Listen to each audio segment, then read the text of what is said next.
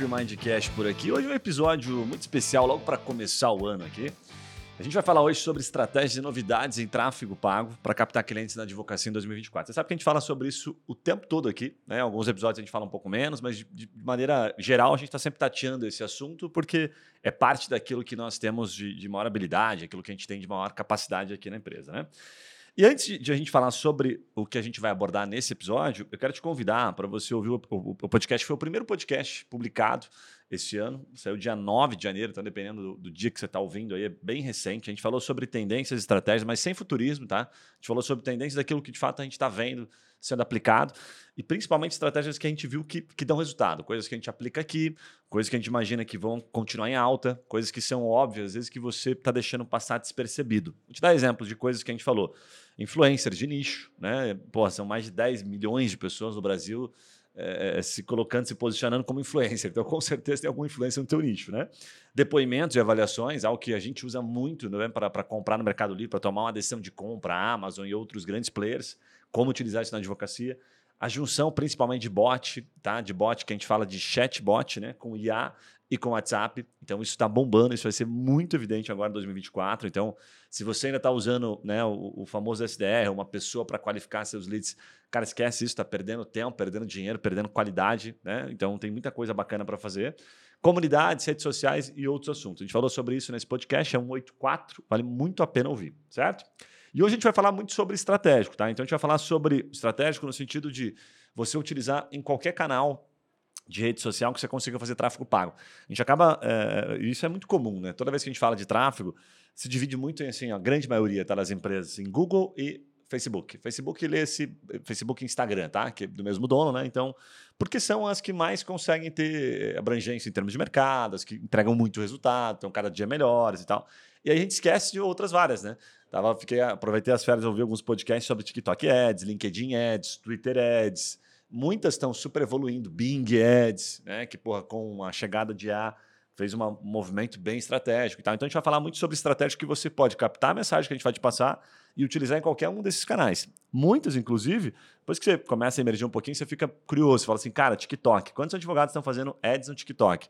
Pouquíssimos. Quantos estão fazendo no Instagram e no Facebook? Cara, muitos. Então você tem alguns oceanos aí, que, né, Oceano Azul, que, fazendo a analogia do Oceano Azul, nessas mídias que você pode se tornar um especialista. Não estou dizendo que você puta, é garantia de resultado, você vai entender a estratégia por trás disso e vai fazer teu teste, tá? A nossa lógica aqui é sempre testar de forma rápida.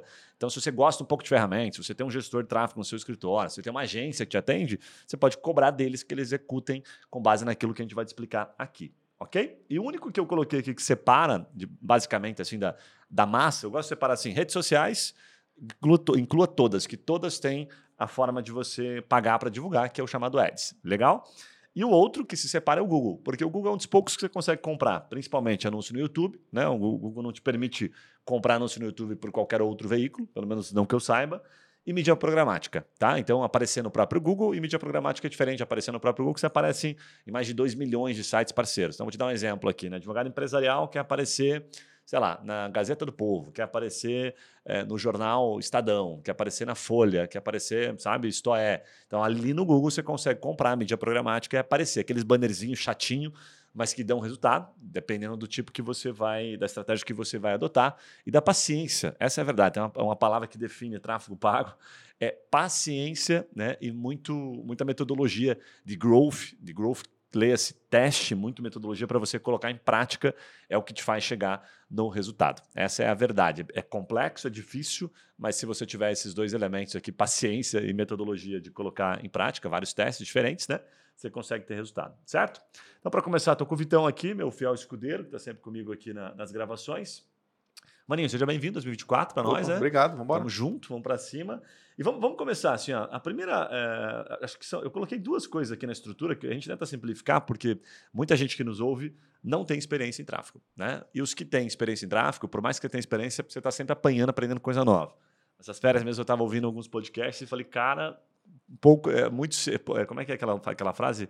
Muito sei que nada sei, uma coisa assim. Puta, o cara me falou umas duas, umas duas, três coisas que eu falei, caraca, velho, não tinha me tocado nisso, velho.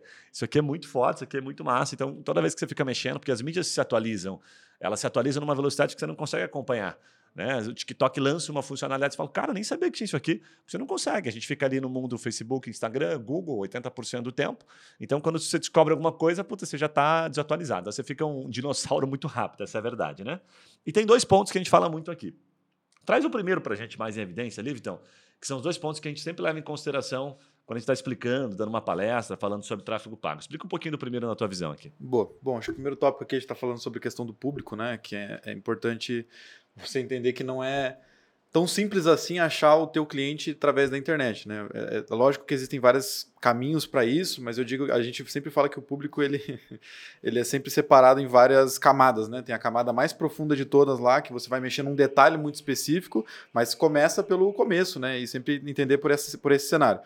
É, a gente entende que é, é, difícil achar o cara, quando a gente fala dentro das mídias digitais de uma maneira geral, porque o direito ele está voltado muito para uma questão de timing. Para você achar o cara certo no momento certo para contratar o teu serviço, é, é muito timing para você acertar é, esse cara. Então, às vezes, você acredita que um cara que está procurando se separar ele pode estar no momento querendo se separar dentro do Facebook ou do Instagram, ou até mesmo um cara que está querendo, sei lá, desfazer um contrato de compra e venda de um imóvel, ele vai estar, por exemplo, no Google, necessariamente procurando por esse tipo de solução ou esse tipo de serviço diretamente. Então depende muito de, de alguns desses fatores que você precisa entender a fundo para conseguir já escolher também é, um pouco mais a fundo o teu público, né? Porque você consegue segmentar renda, você consegue segmentar várias coisas que eu diria que está numa próxima camada, é, fora de, de algumas coisas mais básicas do que isso, né? Então, por exemplo, questão de região, é, eu já começaria por isso, né? Questão de região e principalmente idade, que são os mais básicos, mas você entender isso, que, por exemplo, vamos supor lá, o que ele me permite, né?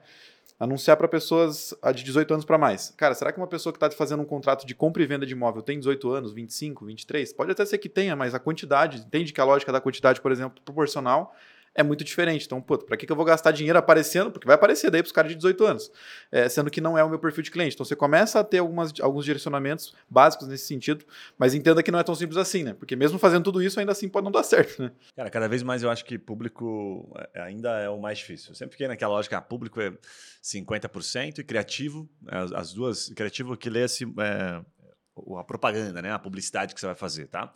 É, então, eu sempre achei, ah, 50-50, mas cada vez mais eu acho que público puta, é mais difícil de acertar, sabe? O público representa 80%. Eu estava vendo uma, uma matéria que diz assim, né? É, é, criativo ruim, é, não era exatamente esse título, assim, né? Mas uma publicação ruim, sabe? Uma criativo ruim, então uma propaganda, uma publicidade ruim, no público certo vende. Né? E aí estavam mostrando historicamente algumas propagandas muito ruins que vendiam horrores, ou coisas que as empresas mesmo não, não esperavam que desse tanto resultado e que aquilo explodiu, assim, porque estava no público certo, no contexto certo. Então, cada vez mais a evidência de público, cara, fica forte para mim, tipo, como é difícil isso. E para deixar claro, assim, por que a gente fala que no direito você tem um, um é, mais, é mais difícil, eu diria, no direito do que em não vou dizer qualquer outra área, mas do que muitas áreas tradicionais. Por exemplo, você tem um e-commerce, um e-commerce que compra, você pode vender aquele produto todo mês para o seu cliente. Porra, em, em, tese você forma um público, você pode bater naquele público com um criativo, com uma ideia diferente, com uma estratégia diferente, ele pode vir a comprar. No direito, não, como você bem colocou, uma pessoa que está se divorciando hoje tem que pegar ela no timing certo. Ou ela já contratou um advogado, ela está prestes a contratar e aí apareceu no momento certo para ela, o teu criativo e bum, boa ele vai te contratar, ele vai te procurar, enfim, vai falar com você sobre o caso dele. Mas olha quão complexo é. Né? E aí você fica. Vamos pensar se não dá para você ficar torcendo para ele se separar de novo. Mas você vai ter que ser muito criativo. Se você só trabalhar com divórcio, ferrou. Você vai ter que contar que ele te indique, você vai ter que pegar outras pessoas que estão se divorciando. Então, isso dentro do direito, essa, é, é, esse fator temporal que a pessoa. Você tem que achar a pessoa no momento certo é muito complexo. E o segundo, que é o criativo, cada vez menos a gente está dedicando tempo, né? Então a gente tem menos paciência, cada vez mais ansiedade né? Essa era da ansiedade fodida. Então, pô, pra você ficar ali um minuto e meio vendo um anúncio, é, um minuto e meio é um tempo infinito, assim, sabe? Galera não fica. Então você tem que ser muito bom na hora de gravar um criativo. Né, o storytelling, começar o criativo já falando de algo que realmente se conecte com a pessoa, não ser chato, não tentar vender o produto, mas sim vender o benefício. Né? É, como as grandes empresas fazem, elas conseguem entregar logo o benefício antes de vender o produto. Isso tem muito erro na advocacia, né? É muito comum a galera é, divulgar, eu sou um advogado especialista em direito de família. Ao invés de falar, porra, cara, eu consigo resolver essa bronca que você tem hoje na tua guarda, agora teus filhos, que, porra, sei lá, a tua ex-esposa ou vice-versa aqui, tá? É, não te permite ver o teu filho o tempo que você gostaria, ou a pensão está te sufocando. Você consegue trabalhar o benefício que você trabalha, que a gente chama do job to be done. Você vai na dor, você vai na ferida, que é o que você bem pontuou. E aí isso sim faz uma diferença enorme. Então, não subestime. E aqui sobre criativo, uma dica inicial a forma como eu mais gosto assim de pegar lógica de criativo, a gente já faz um pouquinho diferente, mas eu fazia muito isso. Até hoje eu dou uma olhadinha de vez em quando, é fazer o que a gente chama de benchmarking, que é analisar o concorrente. Então digita no Google, tá? Biblioteca de anúncios do Facebook, é liberado, você consegue acessar. Aí você pesquisa, tá? Por hashtag lá no Instagram, enfim, os maiores anunciantes. Pega aqueles caras, se você não souber um Instagram de cor, que mais faz anúncios sobre a área que você quer. Sei lá, uma influencer ou um influencer bombado em divórcio.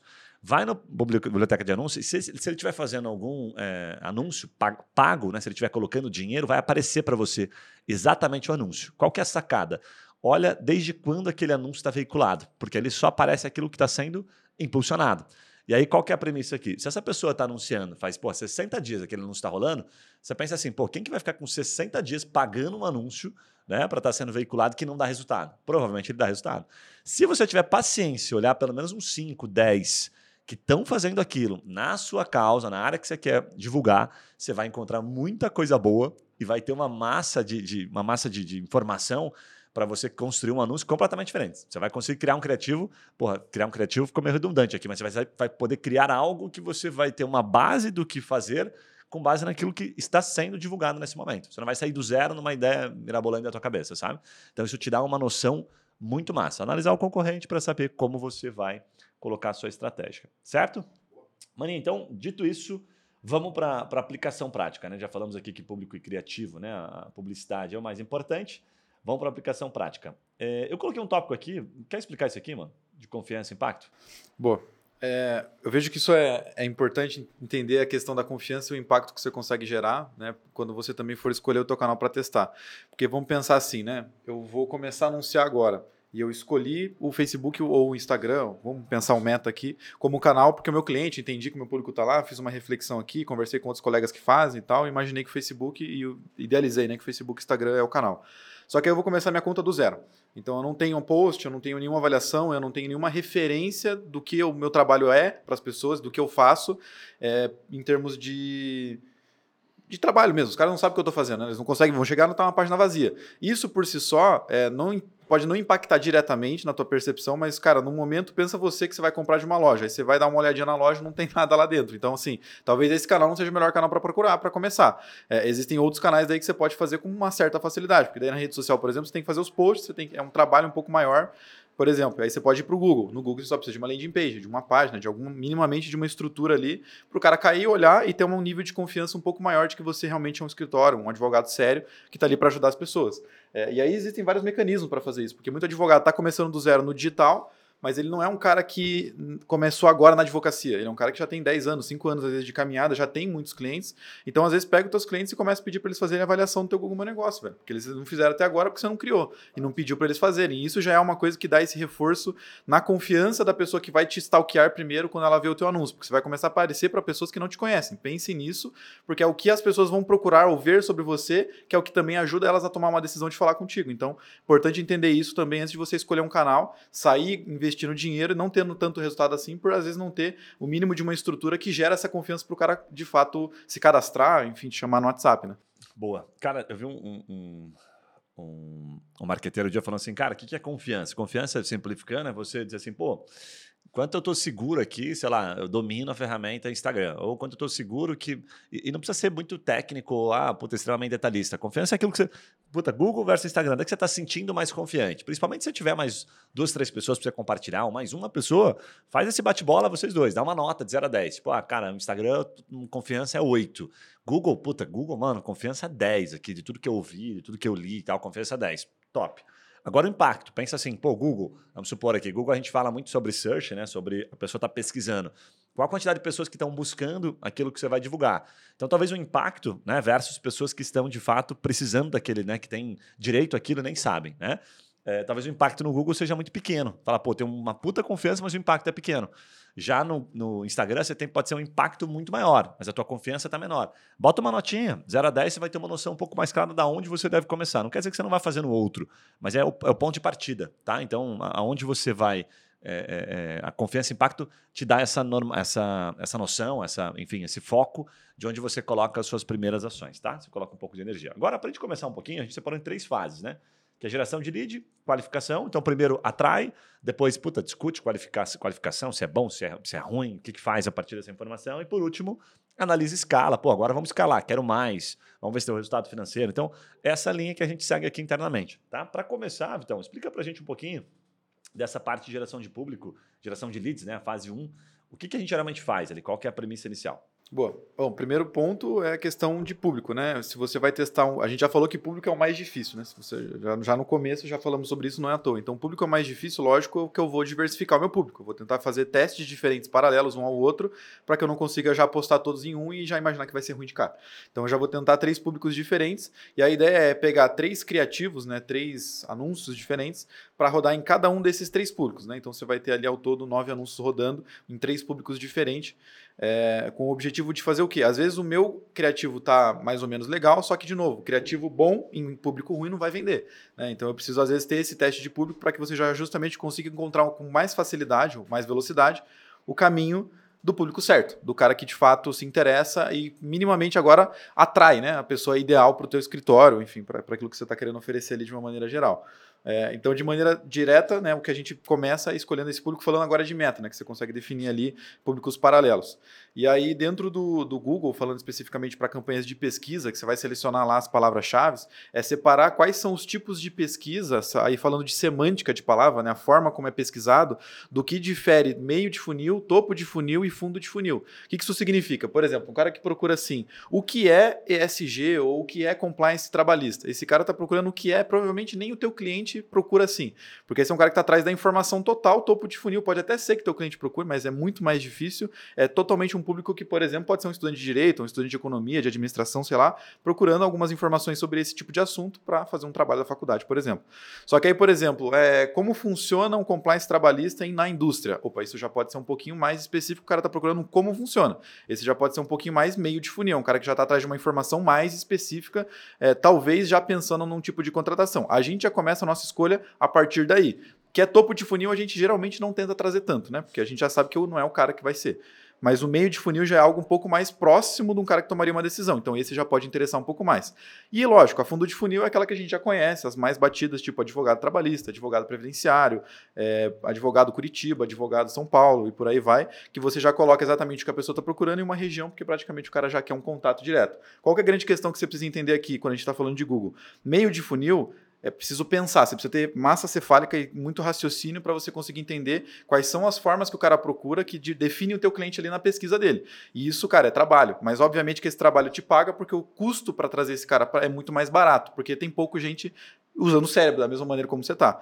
A maioria das pessoas vão apostar no óbvio, no mais básico, que é advogado trabalhista, advogado Curitiba. Logicamente, essas palavras vão ser muito mais caras do que as meio de funil. Mas, de novo, veja, o cara é o mesmo cliente, ele só está numa fase um pouquinho anterior. Você só vai agora pagar um pouco mais barato para esse cara vir através do Google, por exemplo, né? Cara, bem massa, bem legal. Complementando um pouquinho, assim, ó, tem duas coisas que eu separei aqui. A primeira é, até para dar uma defendida, não uma defendida, mas enfim, colocar um pouquinho mais de nível de consciência, né? Em quem, por exemplo, contrata agência. A gente não é mais agência, mas sofria bastante com isso. E até hoje sofre internamente com as nossas próprias campanhas, porque nós somos responsáveis agora por gerar o lead. Se não gerar, a gente se ferra, porque a gente garante para o cliente o resultado direto em contrato, enfim, os serviços que a gente faz internamente aqui. Mas uma das coisas mais complexas, e aí eu, eu posso falar isso baseado inclusive nos maiores gestores de tráfego do país, aí, entre eles Pedro Sobral, que é o cara que tem a maior comunidade de, de gestores de tráfego, Thiago Tesma, Adriano Giannini, enfim, muitos desses caras são super famosos, Instagram, YouTube, redes sociais em geral. Só para você ter uma noção, esses caras, geralmente, Pedro Sobral, já vi ele falando várias vezes. Quando ele vai fazer uma campanha, ele chega a fazer 50 criativos. Então pensa assim, um cara gravar 50 criativos. Nós estamos falando aqui para você de três. Por que 50? Ah, porque o cara faz 50? Será que ele é bobo, não sabe fazer? Pelo contrário, né? o cara manja pra caramba, porque você não tem controle sobre isso. É muito difícil, sabe? Por mais que você grave criativo, nossa, esse aqui ficou perfeito. A tua opinião pouco importa, porque no final das contas você, vai, você só vai saber depois que você colocar ele no ar. E a gente erra a grande maioria daqueles que a gente acha que vai dar boa, a gente descobre que, puta, foi uma merda, assim, sabe? Então é muito pouco criativo ainda. Você pensar assim, a lógica do 3, a gente tá falando assim, cara, se você conseguir gravar 5, 6, 7, 10, grave, só que depois você tem que ter organização para poder validar, porque isso é outra dificuldade. Então vai validando aos poucos, valida de 3 em 3, enfim, vai descobrindo quais deles vão te dar mais resultado. Mas eu lembrei disso porque eu já vi algumas vezes o Pedro Sobral falando, falou, olha, cara, não, não subestime a tua capacidade de gravar um bom criativo, faça muitos porque você vai errar 90% e vai acertar em pouquíssimos, né? E o segundo ponto é o seguinte: Quando a gente fala em público, como ele é o mais complexo, quais são os públicos que a gente mais gosta aqui, tá? Agora pensa comigo na lógica, para ficar mais fácil compreender como é que funcionam essas ferramentas se você não, não manja tanto, tá? Pensa que o, o algoritmo não faz milagre, né? E como a gente falou, principalmente no direito, o algoritmo não sabe quem está se divorciando, ou ele não sabe, por exemplo, ele sabe quem tem mais 65 anos, mas ele não sabe quem se aposentou. Não tá lá quando você está criando o teu Facebook, né? O algoritmo de vez em quando vai lá e pergunta para você, ah, e aí, você já se aposentou? Seria perfeito, hein? Se o, né, o Mark Zuckerberg colocasse isso lá na, nas, nas, pesquisas que ele faz dentro do Face, facilitaria muito para nós. Mas é uma bobagem, isso não vai acontecer. Tem LGPD por trás disso também, tem outras questões que impedem, certo? Então, ele não sabe. Essa é a verdade. No direito, ele não sabe quem está precisando e quem não está. Direito não é produto, direito não tem recorrência. Ponto. Então, qual é a máxima aqui, né, que a gente gosta de seguir? Bom, é, se eu tenho um produto, vamos pegar aqui um exemplo, né? Divórcio, que eu sei que em tese, aí eu vou lá e posso dar até uma pesquisada, tá? Posso usar, por exemplo, o Google Trends para olhar se a palavra divórcio na minha região, Google Trends você bota lá a palavra e bota e vai aparecer embaixo as regiões do país, ele até especifica por cidades, né? vou fazer enquanto isso, enquanto a gente fala aqui para ter uma noção, ó, só para a gente fazer ao vivo aqui, né? É, mas divórcio, por exemplo, nesse momento, depois você pode fazer a mesma pesquisa aí, a hora que você estiver nos ouvindo, para você entender como isso funciona. Mas divórcio, nesse momento, aonde está em alta, onde mais o povo está se divorciando. Mas que não seja no Paraná aqui. Cara, São Paulo, olha só, São Paulo, Mato Grosso e Paraná em terceiro. Então, o número que aparece ali, vai aparecer o número 100, ele não é em, em número de pesquisa, mas sim em, em nível de relevância, né? É, é, então, São Paulo é, duas vezes mais relevante, vamos colocar assim, do que, do que Paraná. A galera tá divorciando com força. Cara, depois vem Rondônia, mano, em quarto lugar e Maranhão. Então aqui você tem uma noção. Fala, pô, eu tô, sei lá, no Piauí, tá em sétimo lugar. A galera se divorcia no Piauí. Né? Então você vai primeiro olhar aqui, você vai entender um pouquinho do teu mercado, né, através de palavras-chave. Pô, deixa eu entender como é que tá aqui. Embaixo disso, inclusive, você tem as palavras relacionadas ali, né? Então você tem pesquisas relacionadas em ascensão e em alta. Né? Então, em ascensão aqui, por exemplo, eu coloquei, ó. É, muita coisa do que, do que rola de divórcio, às vezes aparece aqui com. Opa, peraí, deixa eu colocar de novo aqui. Aparece umas palavras nada a ver porque tem pessoas pesquisando sobre divórcio de outras pessoas, tá ligado? É. Olha só, então aparece aqui. É, o que a Bíblia fala sobre divórcio, consulta processo que está em ascensão. Nossa, em novo casamento, isso aqui está passando por uma situação delicada. Litígio, divórcio gratuito, que são os principais, processo de divórcio, que bate um pouquinho com o que você falou de Google, né? Por que, que eu estou colocando isso aqui para você avaliar, tá? Porque pensa assim, ó, se, quando você entende isso aqui, você pensa assim, puxa, eu queria muito ter essas pessoas que estão procurando ali. Isso, dentro das ferramentas, é o que eles chamam de lista de contatos. Tá? Então, qualquer ferramenta permite que você suba uma lista de contatos. Vamos imaginar que você é um advogado que já fez alguns divórcios. O que, que você vai fazer? Você vai pegar essa lista de pessoas, tá? que basicamente é e-mail e telefone celular, e vai subir nas redes sociais dizendo: Ei, essa galera aqui ó, já se divorciou. E o algoritmo, como ele não é, sabe, ele é gênio de fato, tá? Mas ele não faz milagre, né? Ele não, não tem a lâmpada para fazer os milagrezinhos saber quem está se divorciando. Ele vai pegar a partir dessa semelhança das pessoas que já se divorciaram. Isso é um teste de público, ok? É um teste público.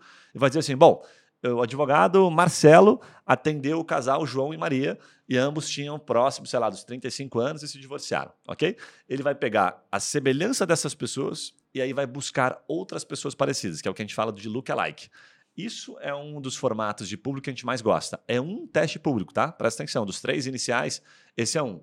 Puta, Guilherme, não tenho isso. O que, que eu faço? Começa com as possibilidades de público que tem em cada ferramenta. Vai lá no TikTok, tem possibilidade de público. No Instagram, ele vai te abrir quais são as possibilidades de público. Só que isso é um baita tiro no escuro.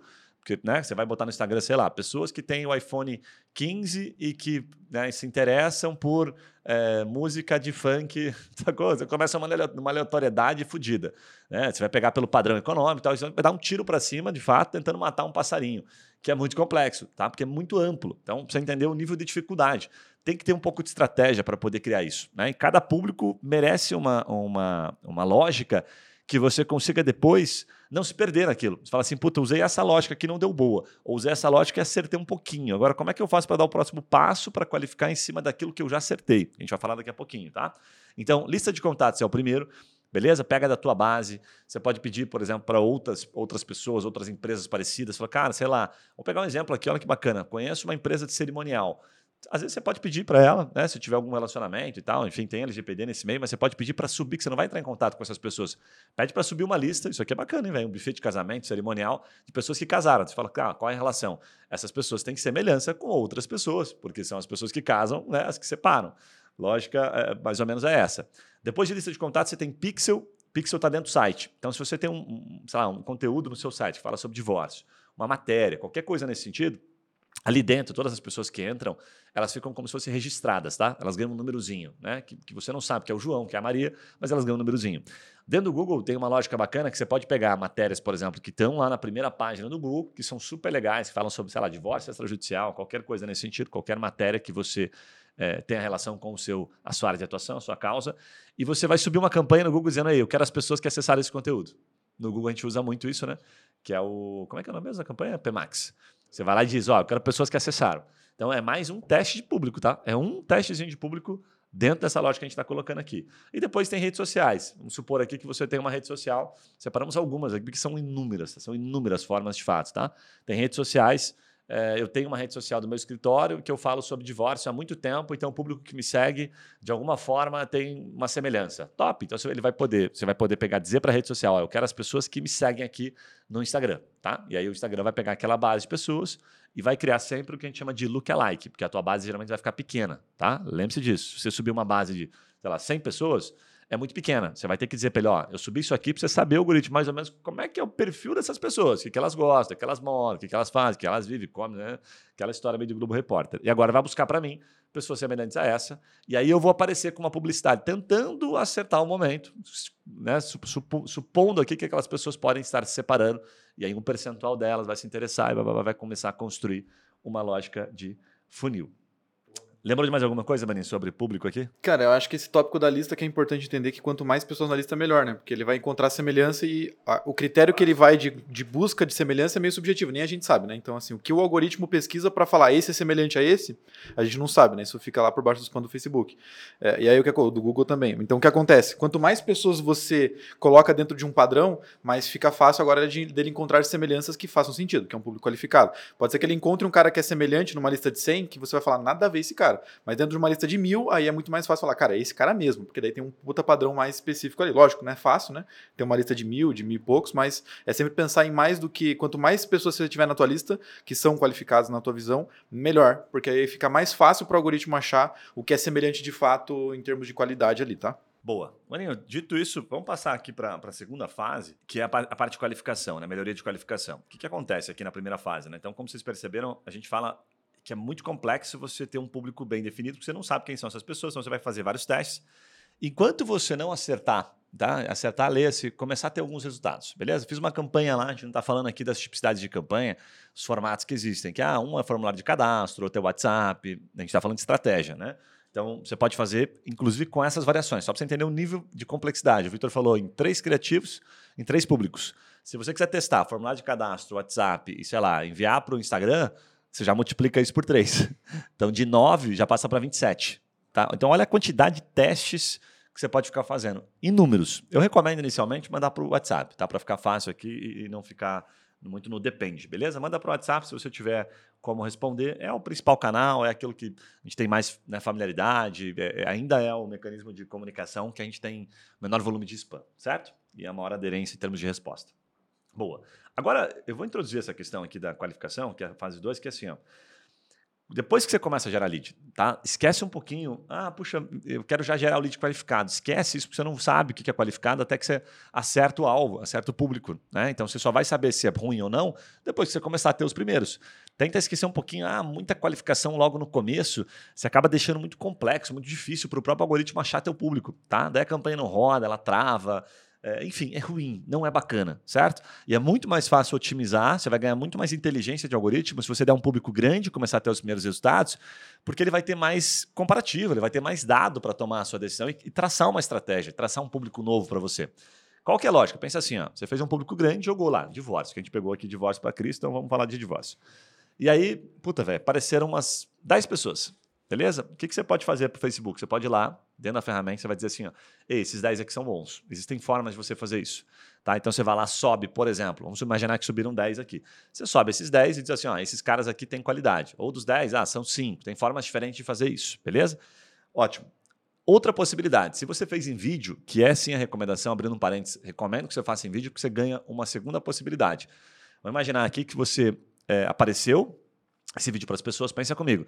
E a pessoa ficou assistindo dentro do Facebook, dentro das, das, métricas que existem praticamente em todas as redes sociais que você pode fazer ads, tá? Quando a gente fala Facebook, lê-se todas que a gente falou no começo. Existe uma métrica que é o tempo de permanência, o tempo que a pessoa fica assistindo, beleza? E aí você vai lá e vai olhar. No YouTube, inclusive, também, tá? Via Google. Pô, as pessoas que ficaram 75%, né? De, de, mil pessoas foram, sei lá, 250. Cara, eu quero atingir esses 250. Pensa comigo, quem que vai ficar 75% né, assistindo um vídeo falando sobre divórcio se a pessoa não tiver um mínimo de interesse. Vamos imaginar que esse cara não virou um lead. O que, que você está fazendo? Agora você está dizendo para o Facebook, para a ferramenta, epa, descobri aqui quem são os meus potenciais clientes, porque as pessoas ficaram, é, de alguma forma, consumindo aquele meu conteúdo. É a mesma lógica, eu tenho percebido que Uh, os algoritmos estão cada vez melhores nisso, né? Você, sei lá, tá navegando por um, pelo Instagram, dando uma olhadinha. Me peguei agora nas férias, que eu não sou muito usuário, muito usuário, né? Muita referência, mas me peguei olhando um pouquinho. Ah, puta, cliquei num negócio de um tênis que eu queria. De repente, em seguida, mas fração de segundos, bombando de tênis. Eu falei, cara, os caras estão muito fila da mãe para vender, velho. Estão muito bons. É a mesma lógica. Então, puta, se você se interessou, ficou assistindo um pouquinho, o algoritmo já vai sacar. E aí você que está comandando a campanha, você fala, opa, volta para o algoritmo, e você tem que induzir para ele, porque senão pensa comigo, ele vai continuar entregando para todo aquele público desqualificado, porque você não falou para ele quem são as pessoas que você quer. Então, depois que você solta, como soltar uma, uma rede, né? Buscando uns peixinhos ali e tal, no mar aberto, você fala: opa, me parece que esse lado aqui das redes que eu soltei foi um pouquinho melhor. Então, vem para cá, algoritmo, ó, olha para mim, para esse lado aqui. Pessoas que ficaram assistindo, por exemplo, o meu vídeo e agora amplia aquele público. Faz o teste ali dentro e depois amplia. Pega, ó, eu quero o público desse jeito e agora cria para mim novamente um lookalike das pessoas que ficaram assistindo. Então, perceba que isso é infinito. É um loop infinito. Você pode ficar fazendo isso o tempo todo até você acertar. Então, as variações de público que você pode criar a partir disso é uma loucura. Tanto que você chega um momento que você se perde, né? A gente já fez tanto público aqui que a gente até esquece. Fala, cara, é tanto público que você se perde. Então chega uma hora que depois que você acerta, daqui a pouco a gente vai falar nisso, você para e fala, opa, agora sossega um pouquinho e fica consumindo, tira proveito de dentro disso. Mas enfim, era o primeiro tópico que eu queria trazer mais para contextualizar a questão da qualificação. Boa, fechou? Eu acho que agora o próximo passo depois disso é entender que mesmo quando você acerta grande e você já está, cara, com alto nível de qualificação no teu, no teu público, não é 100%. Vai vir pessoas ainda assim desqualificadas.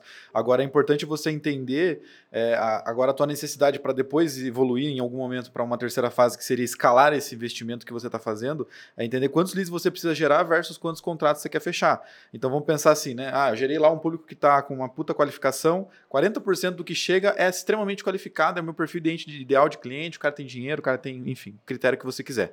Beleza, então 40% do que você gera. Então se você vai lá e gera 100 leads por semana, 40%, 40 são de fato os qualificados. Então nós vamos nos ater aos qualificados agora para entender, cara, quantos leads eu preciso gerar para fechar esses contratos. Porque dos 40 qualificados é só lead ainda. Nós estamos falando aqui do lead na etapa do marketing, né? Agora temos que atender esses leads e conseguir marcar reunião com esses 40. Pode ser que alguns desses 40 não vão me responder, outros vão, não vão ter interesse de fato na reunião, e outros vários outros fatores que impedem o cara de avançar no meu funil de vendas daí que nós estamos falando aqui.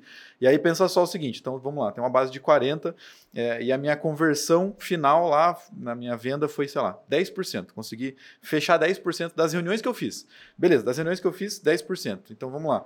É, fiz, vamos pensar, 20 reuniões, eu já preciso agora de 200 leads qualificados. Né? Então, estamos esquecendo esse fator. E aí 40% agora são qualificados. Então, se 200 agora são qualificados, é 40% de quanto? Né? Agora tem que fazer isso aí é, vezes sei lá quanto, não lembro exatamente como vai dar essa conta aí, mas pelo menos eu vou ter que gerar, sei lá, coisa próximo de é, 800 leads mais ou menos. Então imagina, eu tenho que gerar 800 leads. Quanto está custando meu lead agora? Ah, sei lá, 5 pila lá no Facebook. Então agora faz. 8, 800 leads vezes 5 pila. Você tem que botar nessa campanha, por exemplo, 4 mil reais para você conseguir fechar a quantidade de contratos lá que você está pensando em 10% de conversão. E aí essa conta é bem complexa de explicar, é bem complexa de você conseguir enxergar ela de ponto a ponto, mas ela é o raciocínio necessário que você tem que fazer para você não se frustrar. Se você colocar 500 pila esperando faturar, 500 reais, né? Esperando faturar 80 mil, cara, não viramos Jesus Cristo indo para fazer esse milagre. Então é, é complicado complicado você pensar por essa lógica, justamente por isso que precisa fazer conta para você entender quanto você precisa botar de grana para quanto você quer fechar e tá feliz com essa expectativa. Né? Boa, boa. Você já deu um, um pezinho aqui, já deu uma introduzida no, no escala consistência. Deixa eu, eu, eu, vou complementar um pouquinho, mas antes eu queria só falar de dois pontos aqui importantes. Aqui na fase 2 de qualificação ainda, é, a gente já, puta, é, é bem comum isso nos gestores de tráfego iniciantes. Tá? Então, os caras discutem muito assim, tá, como é que eu qualifico? Então, você vai começar uma discussão que é uma discussão é, sem fim e altamente subjetiva, que é falar assim, ah, pessoas que têm dinheiro têm iPhone, pessoas que têm dinheiro têm padrões de consumo XYZ, gostam das marcas X tal não, não tem nenhuma relação com, com tá certo ou errado, bem longe disso, tá? Mas isso é altamente subjetivo. Então fica muito complexo, você vai ficar discutindo uma coisa que não sabe ninguém tem razão. Se você tiver paciência, pode testar. Fala, bom, beleza, eu vou pegar aqui então essas pessoas que entraram na minha campanha, supondo aqui, tá? Superando a primeira fase, já gerei os leads. Esses leads são muito ruins, muito comuns em divórcio. Ah, os caras não têm nem um sofá para dividir, não quero. Quero gente que tem grana. Então você vai lá e fala assim: então continua fazendo a campanha aí, tá? Facebook, Google, TikTok, Twitter. Só que agora faz o seguinte: pega só as pessoas que têm iPhone 15. Você deduziu que iPhone 15, quem tem iPhone 15 tem dinheiro. Top. Faz o teste. Se melhorar, golaço. Se não melhorar, puta, tese errada, ok? Por experiência, essas teses a gente nunca teve muito resultado com elas. Eu chamo de, de nível terciário, tá? Tipo, é o terceiro nível que eu, que eu utilizaria. O primeiro é aquilo que a gente falou. Cara volta para a ferramenta e diz para ela, ó, pega esses leads aqui, ó. Estão vendo esses caras aqui, ó?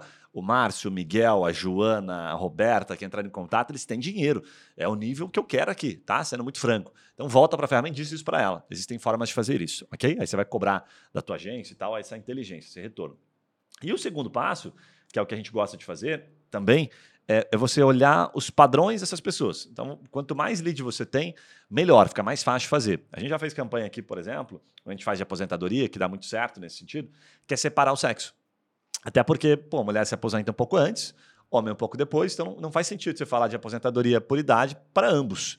Então a gente separa. Primeiro começa separando o sexo, né?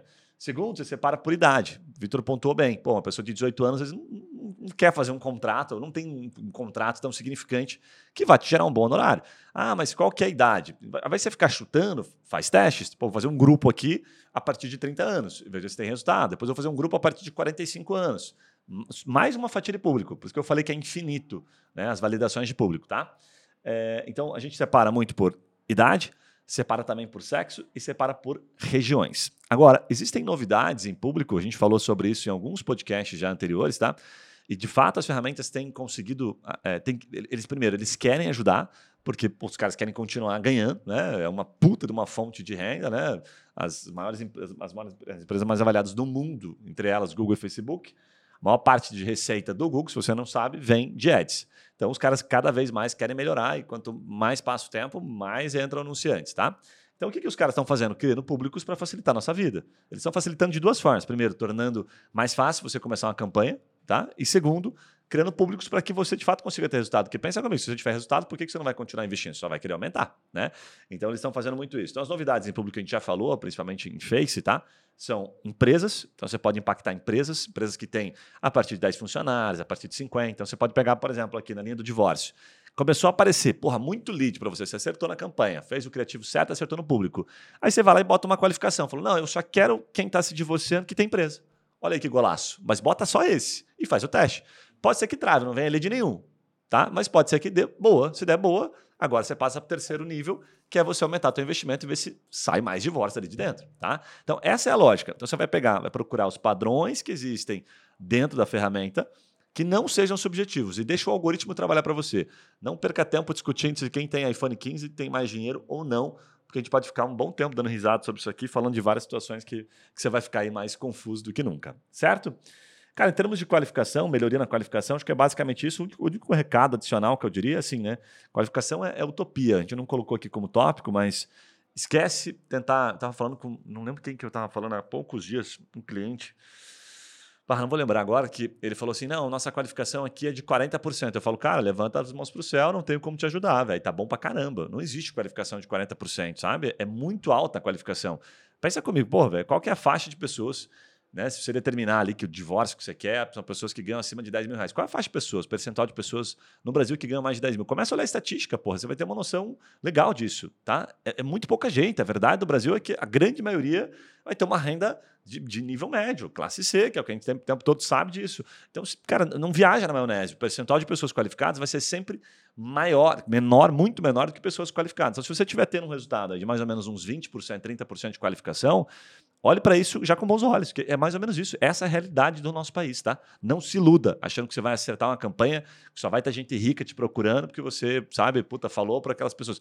Inclusive, quem mais tem né, grana é quem mais tem possibilidades, quem mais tem oportunidades, quem mais tem contatos. É muito mais fácil uma pessoa que tem grana para caramba, pô, passar né, a mão num, num, grupo do WhatsApp fala, pô, e aí, galera, vocês têm algum advogado especialista nisso aqui para me indicar? Porque ele vive esse rol, ele tem um relacionamento que já te possibilita isso, certo? Então, para não ficar cobrando da tua agência ou até mesmo de si mesmo, uma melhora na qualificação que às vezes nunca vem, que você fica ali perdendo tempo é, em cima disso. Beleza? Agora, vamos cair na, na fase final, Vitão, que é escala e consistência. É, você já deu um spoiler aqui, né, cara, sobre um pouquinho da, da metodologia da lógica. Então, eu vou fazer uma pergunta aqui para você trazer um, um, resultado aqui para gente, trazer uma resposta, tá? O que, que você acha de, de, de, custo por lead? Assim? Quanto que a pessoa deve olhar? Como é que ela sabe se está muito caro ou se está muito barato um custo por lead? Assim, tipo, como, é que, qual, como é que ela chega a essa conclusão? Cara, essa pergunta ela exige matemática, né, para advogado que adora, mas ela vai exigir um pouquinho de matemática porque você vai ter que entender se o lead está caro ou está barato, baseado não na no quanto ele está custando lá na ferramenta, lá no númerozinho que aparece no Google ou que aparece no Facebook para você.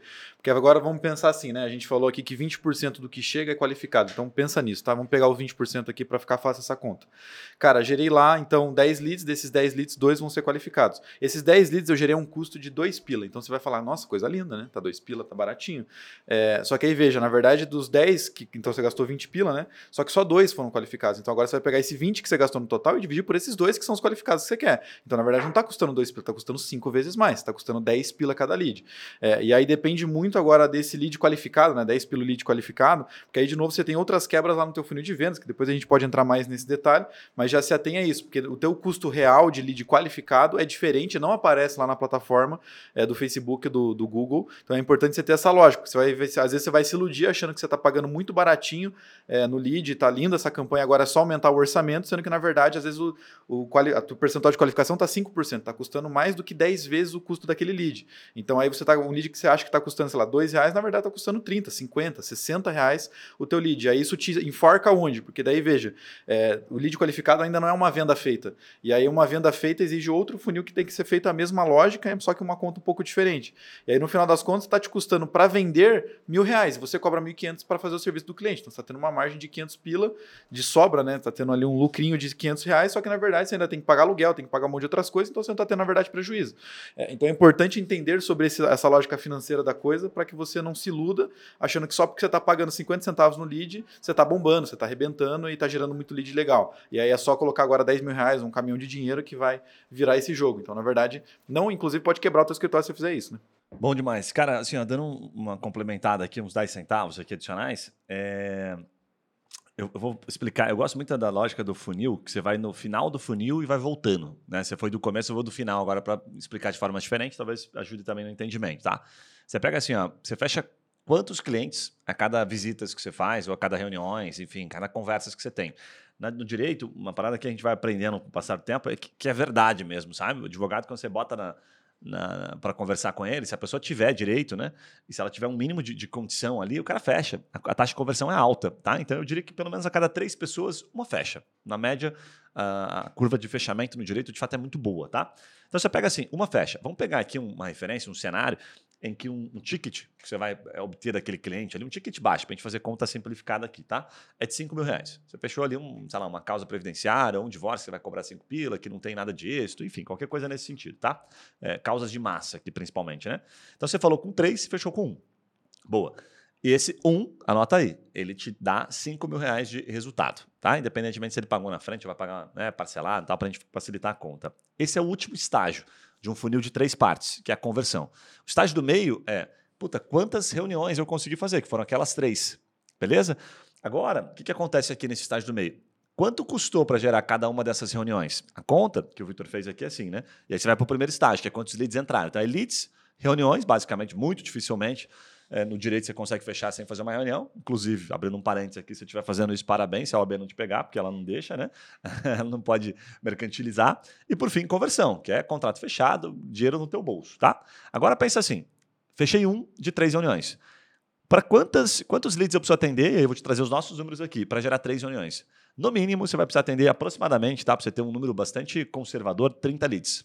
Então é 30, 3 e 1. Então eu falo com 30 lá no começo para falar, para fechar um no final. Então uma taxa de conversão de aproximadamente 3%, tá? Que diga-se de passagem não é ruim. Se eu falar com 30, o, o, Vitor trouxe aqui uma referência legal. E o lead custar 2 pila, tá? Que é bastante é, é, econômico, barato.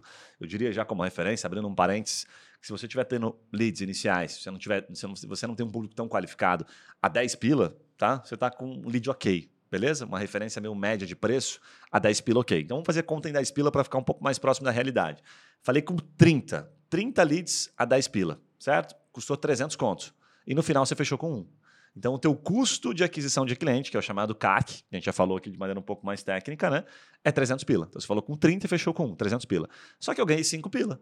Então eu fiz um múltiplo aqui de quase 20. 300 vezes 20 dá 6 mil. Ganhei 5 pila, pô, quase 20.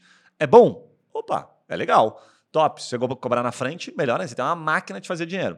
Então perceba que a lógica, indo do fundo para o começo do funil, você tem que olhar, porra, quanto você fecha a partir das reuniões que você faz e quanto você precisou de lead, de entrada de novos clientes para gerar aquelas reuniões. Se essa conta, você vai lá e faz a conta. Pô, quanto custou? Se o teu lead, vamos supor aqui para ficar fácil, tá? Se ele tivesse custado 50 reais, perceba, ia te custar cinco vezes mais, ia te custar um pau e meio esse cliente. Mas ainda assim, você cobrou cinco pilas, você ganhou cinco pilas. Então você fez um múltiplo de três. É legal? Olha, custou 33% o seu custo de cliente. Depende, né? Na grande maioria das empresas não vai fechar essa conta. Tá? O custo, a referência boa é de no máximo uns 10%. Tem negócios que suportam um pouco mais, vai depender do modelo de negócio, certo? Então, de 5 mil reais seria, puta, no máximo tem que me custar 500 conto esse cliente aqui. A gente nem falou aqui de time, não falamos de estrutura, né? todos os custos operacionais e despesas de uma empresa, beleza? Então, isso é importante você ter em mente para ficar claro. E um ponto aqui que eu queria agregar é a questão é, de, de, patinar. Eu vou pedir para você contar essas suas palavras, mano. Assim, eu vou fazer uma pergunta aqui, você traz a resposta, tá?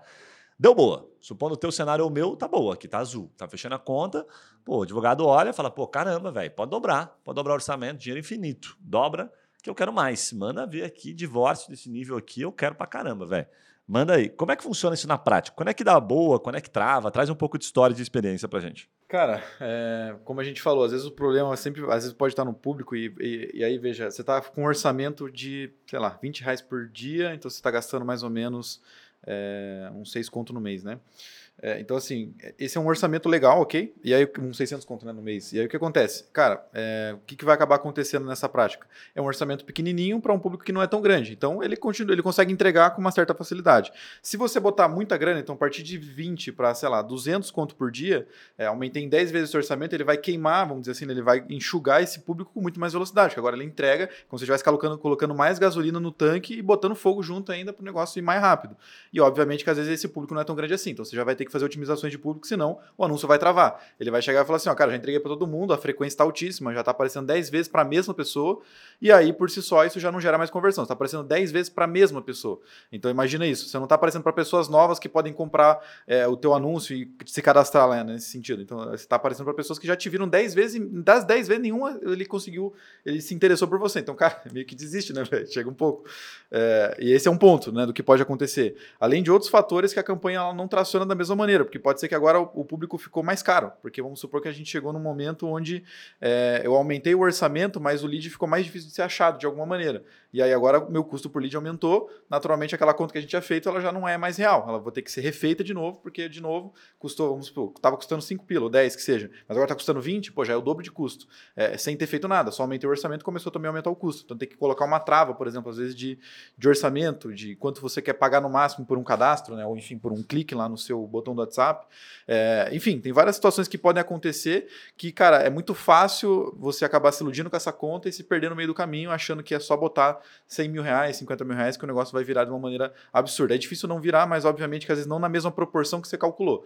Então é importante entender que essa, essa patinada ela acontece por diversos motivos.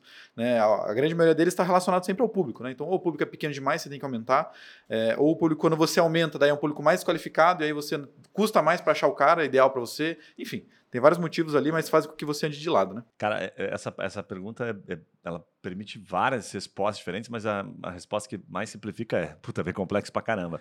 Porque dos aprendizados que a gente já teve aqui, se você apertou muito o público lá no começo, na fase inicial, a hora que você vai aumentar o teu investimento, você ficou com o público muito apertado, e aí ferrou, você não tem tanto público assim. Né? É o que a gente fala do remarketing, muita gente confunde com remarketing. Ah, eu quero fazer um remarketing, quero aparecer só para essa lista aqui de pessoas que eu tenho, é, que eu acho que são qualificadas e que né, vale a pena eu atingir, atender aqui no meu escritório. Ok, mas vai ser tão poucas, vai ter tão pouca, pouca lista, pouca gente para você atingir, e a ferramenta trava, nem consegue entregar. Então, essa é a verdade. Se você aperta muito logo no começo, o algoritmo não consegue ter aprendizado e aí você não tem escala daquela campanha. Essa é a verdade, sabe? Então, é, é muito melhor, assim, entre você tentar controlar o algoritmo, é você dar insumos para ele para que ele vá descobrindo o caminho, tá? E deixa ele trabalhar para você. Que é uma parada que a gente aprende aqui ao longo do tempo, que puta, vai não subestime o poder do algoritmo. Né? A gente já contou algumas vezes aqui, mas vale a pena relembrar. A gente já fez algumas estratégias que, que deram super errado, algumas que deram super certo, mas a, a verdade é que a grande maioria a gente erra para poder achar aquelas que dão certo, né? Em que a gente achava simplesmente, quando a gente acertava um público, falava, ah, eu quero um público de empresa nesse, nesse com esse criativo. E aí criávamos uma outra campanha para um outro cliente, aleatório, tá? Um outro cliente qualquer, mesmo público, ele não dava o mesmo resultado. Longe disso. O que, que a gente aprendeu? Que o algoritmo é que define o resultado. Então você tem que usar muito, você tem que deixar ele. É que nem inteligência artificial, que a gente está né, falando bastante sobre isso agora. Você precisa ensinar ela, ela precisa ser ensinada o tempo todo. Então não subestime isso. Começa uma campanha e segue nela fielmente. Tá? É muito, muito, muito, muito complexo você treinar um algoritmo, demora tempo para você dizer para ele, por isso você tem que dizer para ele falar, opa, é que nem filho, assim, ó, oh, não pode fazer isso aqui, hein? E aí, ou, ele, ou você educa, ou ele né, cresce uma criança deseducada. Enfim, então você precisa estar tá o tempo todo educando o algoritmo, para daí, quando ele acerta, você ter uma chance de ter uma, um tempo de consistência, e é um tempo, tá? Que a sua campanha vai ficar dando boa, porque do, da noite para o dia, de repente, ela despenca, porque ou você esgotou aquele público, as pessoas estão vendo demais, ou você precisa fazer o que a gente fala que é a troca de criativo. Está na hora de você abordar aquele assunto de maneira diferente. Né? E aí, para finalizar nessa lógica, eu gosto de, de, explicar uma, uma lógicazinha que eu aprendi uma vez uma aula, que eu achei fantástico, que é a lógica do, dos shopping centers. Né? Shopping center é massa quando você estuda, eles chamam de, de, de media kit. Assim, me dá o media kit do shopping, né? E eles mostram um negócio que é maravilhoso, que ele fala assim, cara, o nosso público aqui do shopping é, sei lá, 2 milhões de pessoas. Né? Nós estamos em Curitiba aqui, então tem um shopping bem conhecido, para quem conhece Curitiba, que é o Miller. O Miller ele não vai tentar buscar clientes, fazer né, propagandas, anúncios para clientes que estão, sei lá, muito distante dele. Porque ele sabe que ele vai começar a competir, sei lá, com o Shopping Barigui, tá? que está lá 10, 15 quilômetros de distância do Shopping Miller. Então ele sabe que as pessoas que frequentam o Shopping Miller têm uma frequência X. Supor aqui, ah, uma vez por mês. É o mesmo público, só que é um público grande. Aí você pensa, bom, se são as mesmas pessoas, cara, o que, que ele faz para vender? Aí vem a lógica do comércio, a estratégia que é utilizada em e-commerce, que são os calendários que eles criam para convencer a gente a comprar alguma coisa. Não, o dia da árvore, o dia do consumidor, a semana do não sei das quantas, um monte de, né, de feriados que são criados, inclusive, para fomentar a venda, fomentar o comércio. E aí, qual que é a sacada do shopping? Então, pensa assim: eu tenho um público que não é um público que troca tanto. Eu não tenho um público infinito, eu tenho um público finito, que são as pessoas que consomem naquela região. Mercado é a mesma coisa, né? Por repetição. O que, que ele faz? Ele vai trocando o que a gente chama de oferta. Toda vez ele troca oferta. Então, você vai no shopping, né, que é, é, é quase uma, uma máxima que, em marketing, o marketing é muito mais poderoso do que a nossa capacidade de dizer não. Os caras são muito bons nisso. Então, experimente no shopping, dá uma passeadinha só para dar uma olhadinha. De repente, você está descobrindo que você, puta, cara, nossa, eu preciso de um chinelo. Nossa, eu preciso de um tênis. Por quê? Você foi, passou numa, numa vitrine, estava lá brilhando para você, puta, último dia, liquidação, babá, 50%, você entrou e de repente você criou uma necessidade que você não tinha. Então não quer gastar, não vai no shopping, né? É igual no mercado sem lista. Então a lógica do shopping é muito boa para isso. Depois que você cria um público, e esse público é grande o suficiente, você precisa trocar apenas o criativo. E, cara, acredite, se você trocar criativo o tempo todo, trocar a tua oferta, uma hora as pessoas que fazem parte do seu público vão comprar. Elas vão cair. Porque a gente é, é impossível a gente não cair. Né? Tanto que no, nas redes sociais aí a maior é, é, incidência de compra é, de produtos é roupa, é vestuário. É o que as pessoas mais compram por impulso. Então, ah, puta, não preciso de nada. Uhum, dá uma olhadinha no Instagram hoje para você ver se você não vai criar uma necessidade. Né? Lógico que as pessoas saem comprando tudo que elas, que elas olham, porque não tem dinheiro para isso. Mas a verdade é que precisa trocar de novo o criativo. Então, primeiro, para finalizar, acerta o público, gera lead. Se aquilo tiver minimamente qualificado, já estiver tendo resultado, agora começa a pensar em trocar o criativo o tempo todo. Saiu uma matéria no Fantástico agora sobre uma novidade de divórcio. Saiu um, saiu um divórcio de um famoso que gerou uma polêmica. Grava o criativo de novo e fica o tempo todo testando novas abordagens. Né? Porque se aquela pessoa estiver naquele grande grupo e ainda estiver passando por uma situação de divórcio e não tiver procurado você, talvez com uma nova oferta ele passe a comprar, que é a lógica do shopping. Certo? Esqueci alguma coisa, Maninha? Não? De boa? Cara, conteúdo bem completo. Acho que aqui entregamos bastante a, a metodologia daquilo que a gente é, faz aqui. Isso é, é, vivo pra caramba. Então a gente começa de um jeito daqui a pouco está fazendo de outro. E a gente faz muito teste né, no meio do caminho, então descobre novas técnicas também e descobre principalmente o seguinte, né, novidades das ferramentas. Uh, as ferramentas estão o tempo todo lançando coisas diferentes. Né? O Instagram, por exemplo, é, teve novidades agora em termos de anúncio. Ah, pô, você está no store, aperta, passa para a esquerda, já sopra um anúncio, não tem mais aquele esquema de, de arrasta para cima. Então, toda vez que eles lançam alguma coisa, Olha, olha a complexidade disso. Mais uma possibilidade de você fazer um teste. Então, teste infinito. Essa, essa é a verdade. Você tem testes infinitos. E esses caras estão o tempo todo tentando. É, eu não digo assim só no sentido que vai parecer meio mercantil demais, assim, tentar arrancar dinheiro nosso, fazer a gente gastar, mas tentando melhorar o nosso resultado. E a verdade é que tem ficado cada vez melhor. Os caras são muito bons nisso. Porque eles têm o bastidor, eles sabem quando o cara compra, quando ele toma a decisão de compra. Então, fica muito esperto nisso. A gente vai trazer o tempo todo aqui novidades, o que, nós estamos aprontando e tal. Isso é muito vivo e você precisa, de alguma forma, se isso é estratégico para o seu escritório, você fala, cara, o digital para mim é o que vai determinar o crescimento do seu negócio. Estude, cara, estude, emerja nisso, porque isso vai fazer uma diferença absurda no teu crescimento. Certo? Vitão, deixa aí o, o, os recados paroquiais, como é que as pessoas nos encontram. Boa. Então, se você não segue a gente ainda no Instagram, segue lá, Trimind Underline Tech. A gente também posta muita coisa, cápsulas disso todos os dias. É, se você ainda não ou quer conhecer a gente um pouco mais aprofundadamente, né, e quer conversar com a gente, você pode tanto chamar pelo Instagram, mas também tem o nosso site, né, trimind.com.br, que inclusive está com uma promoção que não sei até quando que esse episódio vai no ar, mas até o final de janeiro essa promoção ainda está válida nos nossos planos aqui, tá? E claro, é, se você não segue esse, esse, canal aqui, se você não segue aqui nesse esse podcast ainda no Spotify, considere seguir, porque é conteúdo como esse toda semana. E no YouTube, se você ainda não é inscrito, considere se inscrever e dá, deixa aquele like para nós e comenta o que, que, você achou desse episódio também para a gente saber o que, que você está achando. Fechou? Bom demais, bom demais. Um abraço e a gente se vê nos próximos podcasts. Valeu. Valeu.